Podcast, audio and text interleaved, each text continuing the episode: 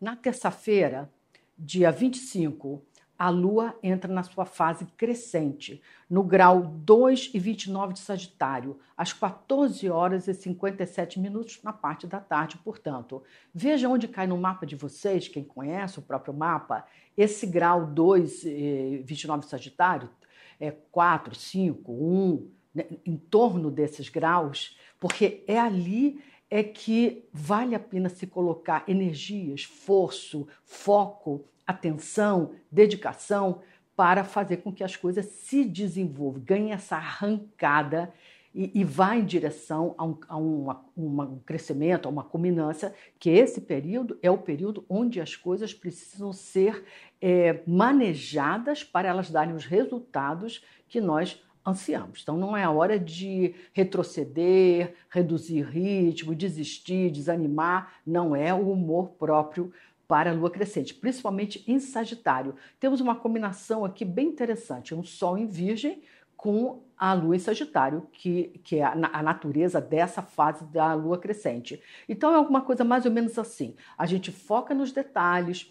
Né? A gente foca nas minúcias, na atenção ao que a gente tem que fazer no dia a dia, ao que, ao que a gente tem que dar atenção do que já está engrenado, mas não perca de vista as perspectivas, o além, o além do horizonte, porque é ali que as coisas devem se desenvolver e crescer, olhando para mais adiante do que a gente está fazendo no momento. Ainda nessa terça-feira, dia 25, com ecos até dia 26, na quarta-feira, nós temos o primeiro encontro agendado de Mercúrio com Urano, uma combinação extraordinária. O Mercúrio em Virgem com Urano em Touro. A situação é mais ou menos o seguinte: o pensamento analítico, detalhado, minucioso, focado, é crítico, né? Crítico no sentido de separar uma coisa da outra, desconfundindo as ideias, vai gerar soluções inesperadas, com as quais a gente nem nem contava, e, e, na realidade que a gente não, nem havia pensado nessa possibilidade.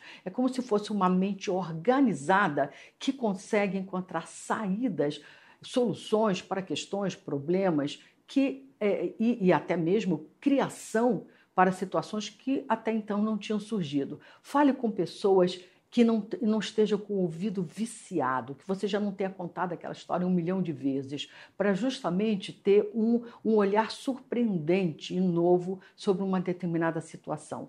É, pense um pouco fora do tabuleiro, é, não use os mesmos caminhos do pensamento, ok?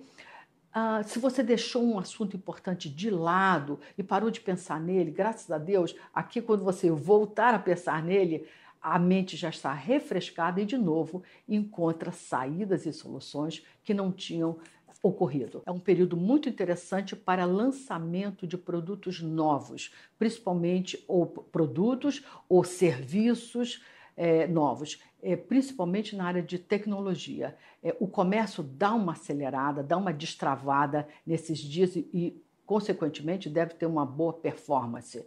É, e, finalmente, preste bastante atenção nas informações que chegam para você assim ao acaso. Você não perguntou nada e te contaram aquilo. Ali tem alguma informação preciosa para você. É o fruto do acaso, informando o que a gente precisava saber. Neste mesmo dia, temos a Vênus oposição a Júpiter, também valendo para terça e quarta-feira. Esse é o primeiro encontro da semana da Vênus marcado com outro planeta. Aqui, geralmente, é uma indicação de subida de preço.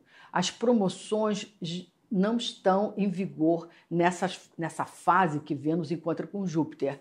Muito pelo contrário, o ideal é que não se faça compras, aquisições de valor mais alto, porque em outros dias pode-se conseguir promoções é, melhores, né? preços melhores. Em compensação, há uma oferta maior de possibilidades de negócio, como se houvesse assim um giro, né? uma movimentação em termos de uh, aberturas de negócios, né? para negócios. Então, é, quem estiver atrás de possibilidades, oportunidades é, de, de trabalho, de atividade, de negócios, são dias para se buscar isso. A mesma coisa os corações. É um, um, é um, são dias de abertura de coração. Temos mais chance, mais possibilidade de encontrar pessoas, para quem está buscando novos relacionamentos, que estejam com seus corações disponíveis e dispostos a encontrar a sua a sua cara metade, o seu afeto. O, os afetos, os relacionamentos que já estejam estabilizados, estão precisando um pouco de fogo, um pouco de novidade, um pouco de aventura, expandir um pouco as oportunidades. Não podem ficar assim tão dentro da toca, porque Júpiter vai gerar insatisfação de quem precisa buscar um pouco outras paisagens, outros cenários. São bons dias também, terça e quarto, para marcar encontros com afetos, amores, relacionamentos que estavam pausados.